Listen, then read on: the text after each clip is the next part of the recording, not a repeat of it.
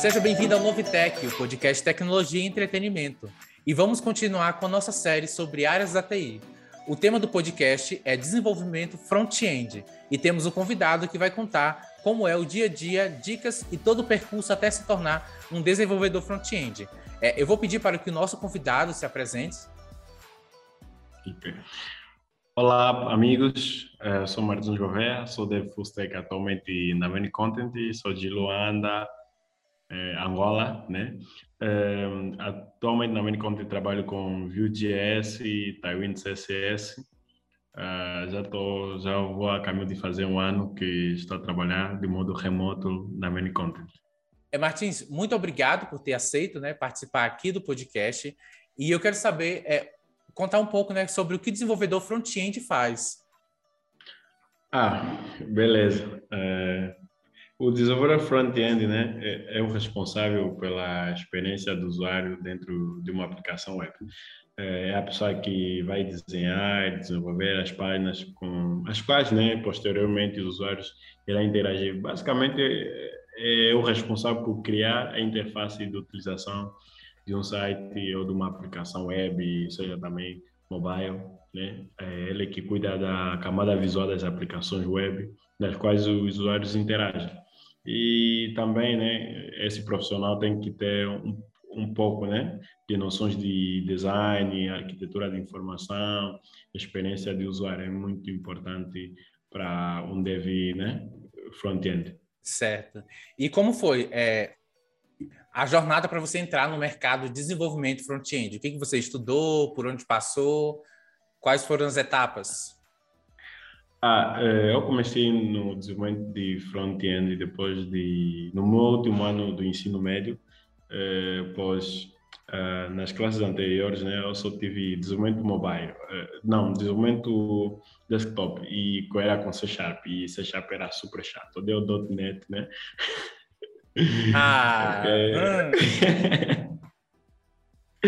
ok, então um colega meu me apresentou o PHP então, ele me ensinou como fazer um e-commerce, conectar banco de dados, essa parada toda. E aquilo me fascinou, me fascinou. Então, eh, eu decidi, eu decidi estudar mais, saber a fundo como é que essas coisas realmente funcionam na web. É, é, a possibilidade de eu pensar que eu posso criar o meu próprio Facebook, minha própria rede social, foi maior. Então, fui estudando. É, depois de eu sair do ensino médio e ter terminado, defendido né, o meu trabalho, fui para uma empresa como estagiário, que era a Luanda Informe. Era uma empresa que, uma espécie de startup, né? Eles estavam a criar um sistema para mapear todas as ruas de Luanda. Então, eu estive nesse projeto, né? Eh, como estagiário, foi um, onde aprendi muita, muita coisa, onde me permitiu implementar tudo que eu via nas videoaulas, eh, em posts, blogs. Então, tive essa possibilidade de implementar todo o conhecimento que eu tinha é, nesse projeto. E usávamos jQuery e era aquilo jQuery não sei como é que há alguns tempos as pessoas amavam aquilo porque era super complicado não entendia quase que nada. Mas é, eu digo que esse foi um dos maiores projetos que eu já participei na minha vida pois ele é que me levou para outros lugares né? Fui conhecendo outras empresas entre, porque tínhamos contato com várias empresas e sucessivamente assim eu conheci é, a empresa em que atualmente trabalho, Many Content, quando eu comecei a estudar Vue.js, porque frameworks web de JavaScript estavam no hype, né? Era React, Angular, e eu queria aprender alguma coisa. Tentei o React, mas achei muito difícil mesmo.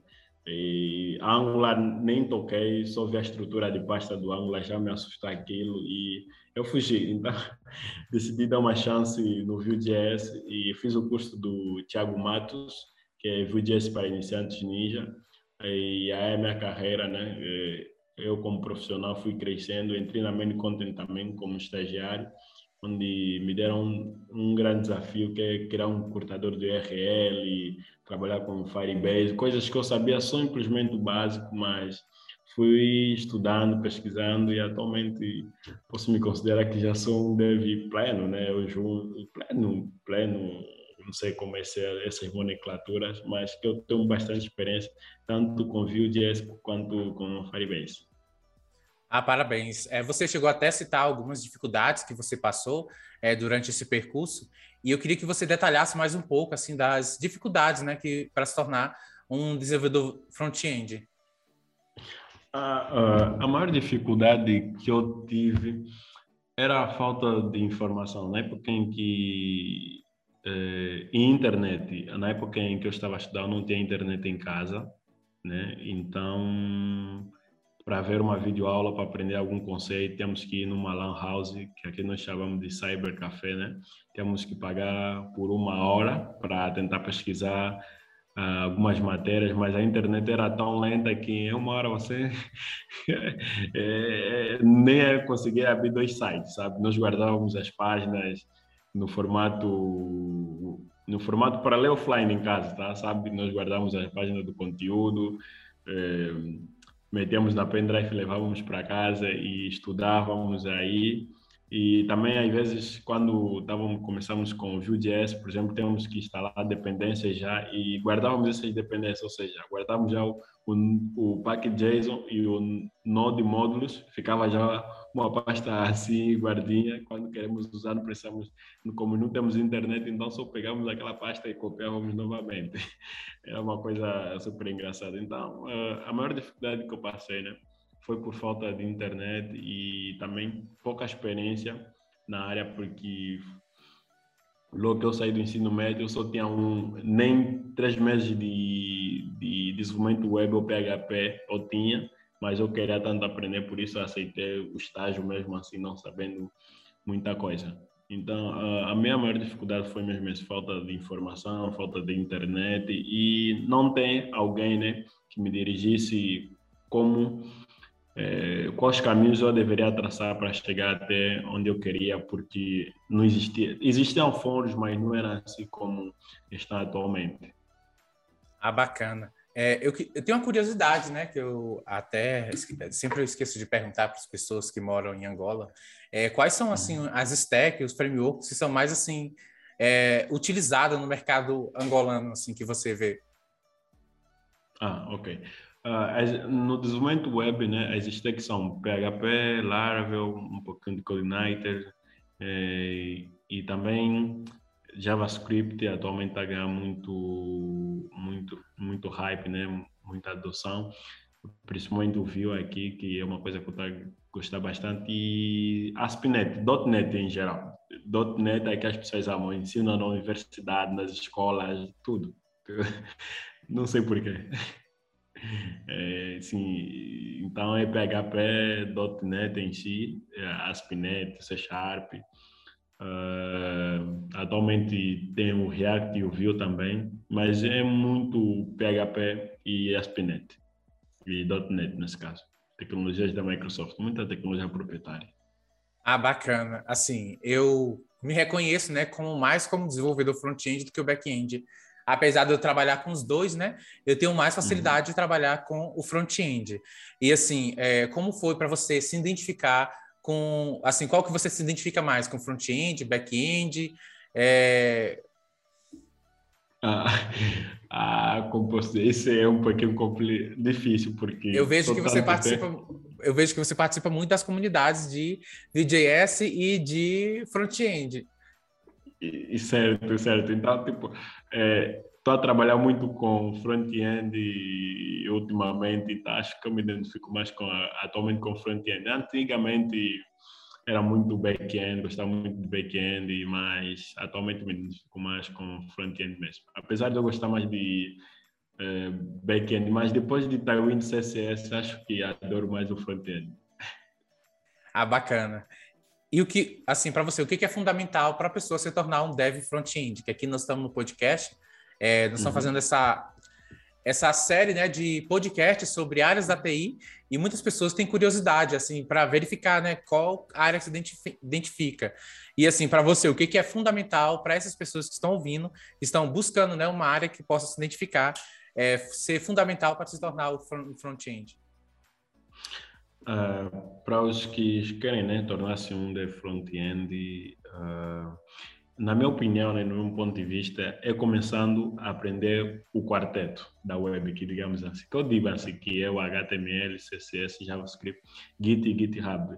Por que Git e GitHub está nessa, opõe, né, nesse, nesse, nessa mesma fila de HTML, CSS, JavaScript? Porque é, aprender Git né, é, é, muito importante, pois é, provavelmente você é um dev iniciante e irás vascular muito, vascular muito em fóruns e Git em repositórios de pessoas. Então, você aprender Git, né, irá te permitir fazer clones de de outros repositórios para seguir como exemplo e poderes postar no GitHub tuas experiências. Então é muito importante, né, que o dev também saiba isso. É uma recomendação que eu faço, né? Saber HTML, CSS, JavaScript, Git, GitHub e procurar entrar também em fóruns, né? É, em fóruns, em grupos, tanto Facebook, sei lá, para você aprender bastante e ouvir das pessoas que já estão no mercado de como é que realmente funciona.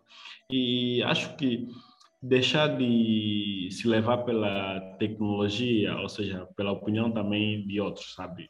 Por exemplo, de falar quando alguém me pergunta se deve aprender Vue ou React, eu nem do, eu não falo não aprendi Vue, apesar de eu utilizar Vue, mas eu não aconselho as pessoas a utilizarem Vue ou utilizarem React. Ó, experimenta os dois, cara. O que você mais curtir é que usa. O mais importante é saber HTML, CSS, JavaScript. Frameworks vão e vêm e Vue é JavaScript. Se você não saber bem o JavaScript, também terás dificuldade em saber Vue ou um outro framework JavaScript. Então, é, o, a pessoa iniciante que quer ser de front-end tem que gostar de aprender, querer saber aprender.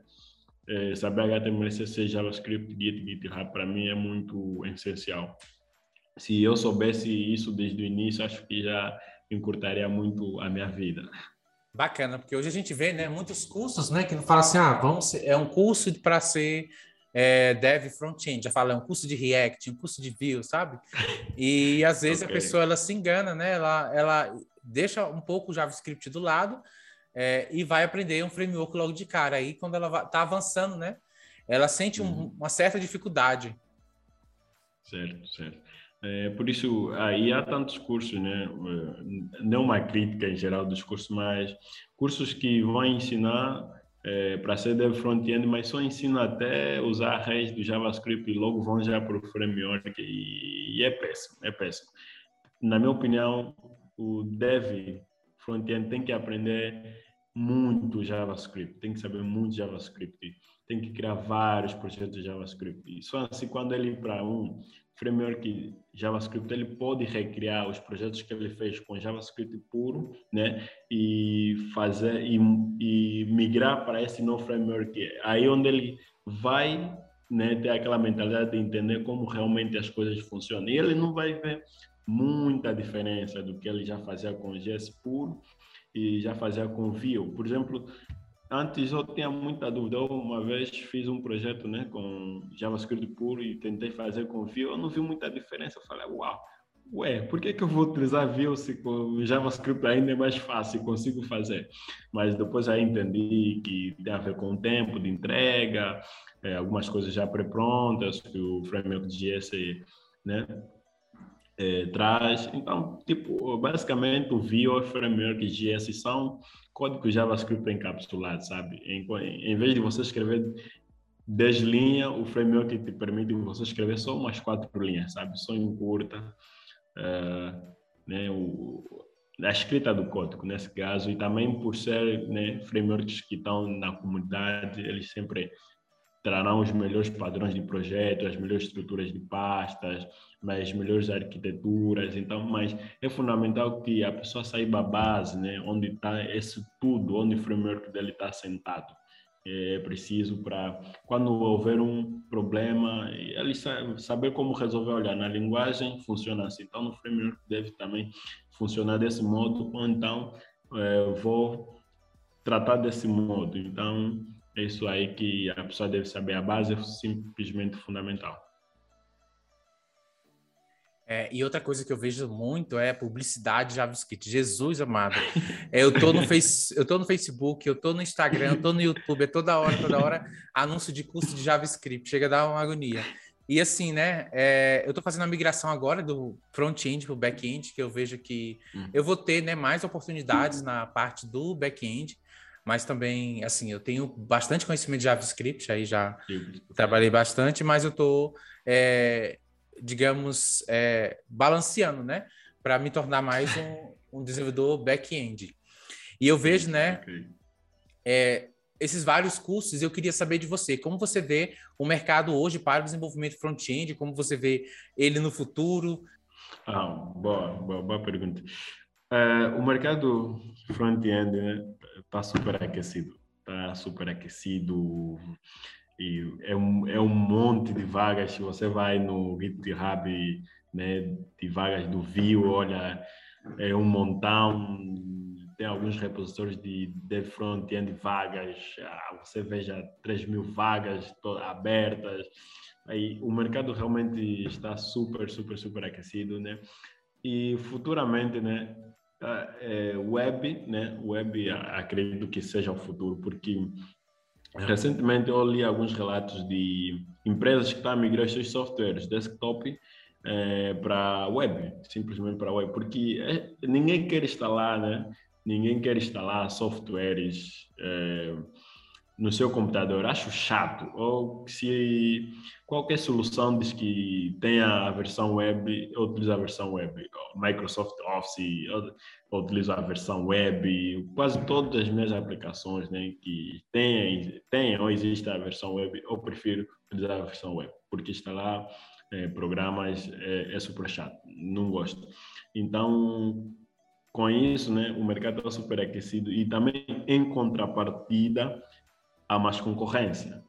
Então, você acha que você tem que estar né, fora do comum, ou seja, você tem que saber mais coisas também, exige você saber mais coisas. Por isso, os iniciantes são levados né, a fazer tantos cursos, eh, na esperança de querer aprender tudo, de querer atender o que o mercado precisa, porque o mercado está evoluindo também muito rápido, tem muita gente, e você vai abrir LinkedIn, vai, ver pessoas que estão a aprender a tecnologia X, já estão tá, a aprender Docker, mas o iniciante nem sabe o que é Docker, pra, não sabe nem por que, que vai utilizar Docker, ele vai lá, aprende Docker, mas não, não, não consegue implementar isso coisa, essa coisa na real. E uma coisa que eu notei, coisas que você aprende no curso quando você vai fazendo, trabalhando em uma empresa, né? Digamos assim, olha, é totalmente diferente, você vai encontrar cenários totalmente diferentes que o curso possa te oferecer. O que eu aconselho nos cursos é aprender o básico que o curso ensina. Nenhum curso vai te tornar né, super profissional, então não adianta ficar fazendo tantos, tantos cursos. Eu também estava nessa leva, mas oh, depois de entrar no mercado, eu me cansei. Sempre é um próximo nível, sempre é um próximo nível. Então, é, esse, né, é o meu conselho nesse caso sobre dev front-end. O mercado tá bom, tá bom, tem espaço para todo mundo e também tá em contrapartida é muito competitivo, então temos que ir aprender, aprender, mas temos que saber filtrar e saber o que nós que realmente queremos é, para nossa carreira, não só seguir o que está na moda. Ah, bacana, é verdade. E assim, para você, quais recomendações você dá para quem quer iniciar aí no desenvolvimento front-end? Ah, as minhas recomendações são simples. Aprender e pesquisar. Gostar de aprender e pesquisar. Acho que é a base de tudo. É, se for para fazer uma checklist, né? É, eu posso falar começando com o HTML, criando páginas, landing pages, é, CSS, nesse caso, estas as últimas versões, é, JavaScript. E tem muitos, muitos repositórios onde ensinam JavaScript com projetos. Não tenta aprender JavaScript fazendo tantos cursos de JavaScript, não. Vai logo, pensa em um projeto, faz. Tem muitos repositórios com vários projetos de JavaScript que você pode clonar, praticar. É por isso, no princípio, eu disse que é importante aprender Git, GitHub, mostrar para os seus amigos, para a comunidade, recriar projetos, né? cenários reais. É, é o que eu recomendo. Estudar bastante, saber pesquisar, saber perguntar e praticar bastante, praticar bastante. É, para quem está a iniciar, para-se de preocupar-se com clean code, arquitetura. Você tem que primeiro praticar, se acostumar a escrever código, porque quanto mais código você escreve, quanto mais código você lê, ao longo do tempo você vai notando que precisas melhorar o teu código. Eu, quando comecei a escrever tanto código sujo, né, digamos assim, tanto código sujo, mas na medida que eu fui escrevendo, fui notando, olha, aqui estou repetir né, tanto código aqui, tem como eu melhorar essa situação, como escrever menos código, como não repetir o mesmo código, sem saber que eu estava a utilizar o Clean Code Kiss, né? Acho que Kiss keep it simple, né? Uh, torna, faça isso simples, estúpido, uma coisa assim. Então, é. É, sim, pesquisar. É, sim. é verdade. Só comentar aqui, para não deixar passar, é, okay. tem um livro que é chamado de Refatoração. Eu comprei uhum. esse livro assim que eu estava começando, né? Entrei na área de TI, e aí eu já sabia de JavaScript. Comecei a ler esse livro, não entendi coisa nenhuma. E aí, e aí eu deixei esse livro, né? Eu não vendi, não doei, porque eu tenho a mania de doar meus livros, né, para os meus amigos que eu acho bom, né? okay. né? Mas esse livro eu não tinha lido ainda, já está aqui. E eu comecei a ler ele, terminei ele, e aí eu entendi tudo, porque era em JavaScript, só que no início eu não entendia, porque eu não estava acostumado, né, a criar meus próprios códigos, que na verdade eu só copiava de, de vídeos que eu via na internet, cursos, essas coisas. Agora já consigo já entender, né, já é, fazer a refatoração do meu próprio código. Quando a gente viu? É, é, tem muitos esses cursos, né, que a gente iniciar, se preocupa com isso, com aquilo, né? O importante é você fazer seu próprio projeto. As, é, quanto mais você vai fazendo, mais você vai é, melhorando. Então, foi importante nessa né, dica que você deu. E desculpa aí, pode continuar. Ah, não, é, é isso aí, porque você vai lendo um livro, ah, Clean Architecture, você nem consegue escrever um código por si só, ainda cópias de videoaula, é como vai aprender né, a executar ou a implementar clean code ou uma arquitetura de projeto. Por vezes, é, é como dizem, né, é, design partners, né, muito até vejo iniciantes já estudando design partner, eu falo, meu Jesus, já começou estudando design partner, ainda não sentou a dor de que pôr um projeto em produção, no sentido de resolver um bug né, de clientes utilizando em produção. O meu primeiro projeto da Main Content, olha, Jesus, só bugs, só bugs. Acho que levei só uma semana para resolver bugs, só bugs. Então é muito importante né, a pessoa saber né, pesquisar né, e com calma, não se deixar levar pelo hype. Olha, você está aprendendo JavaScript, de repente vê um, um Amber da vida, ou um Umber, não sei esse nome de, de framework JavaScript você vai deixar porque, olha, o mercado está a precisar. Vi tanta gente fugindo para Node, para o Deno, porque o Deno agora é o hype, e eu que está no mercado, é a menina dos olhos dos devs, sei lá.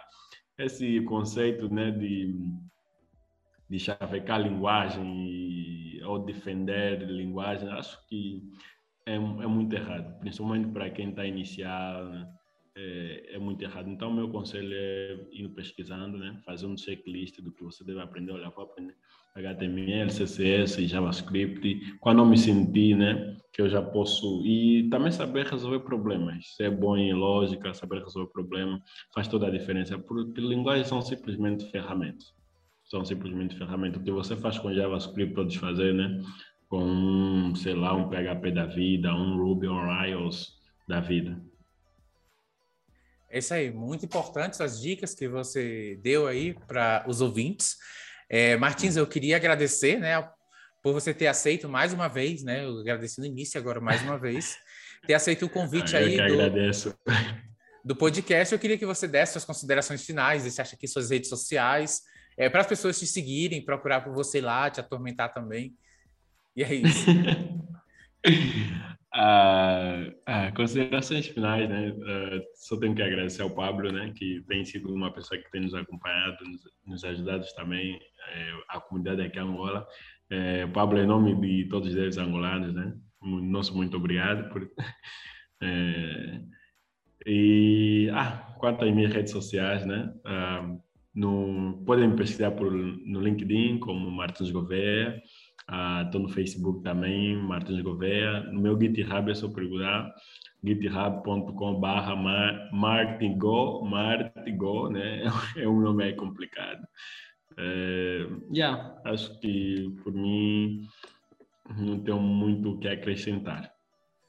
É, eu vou deixar também para todos os ouvintes aqui na, no, na descrição do podcast todas as redes sociais do Martins Gouveia, onde você pode encontrar ele. E a todos os ouvintes, muito obrigado por ter ouvido esse podcast até o final.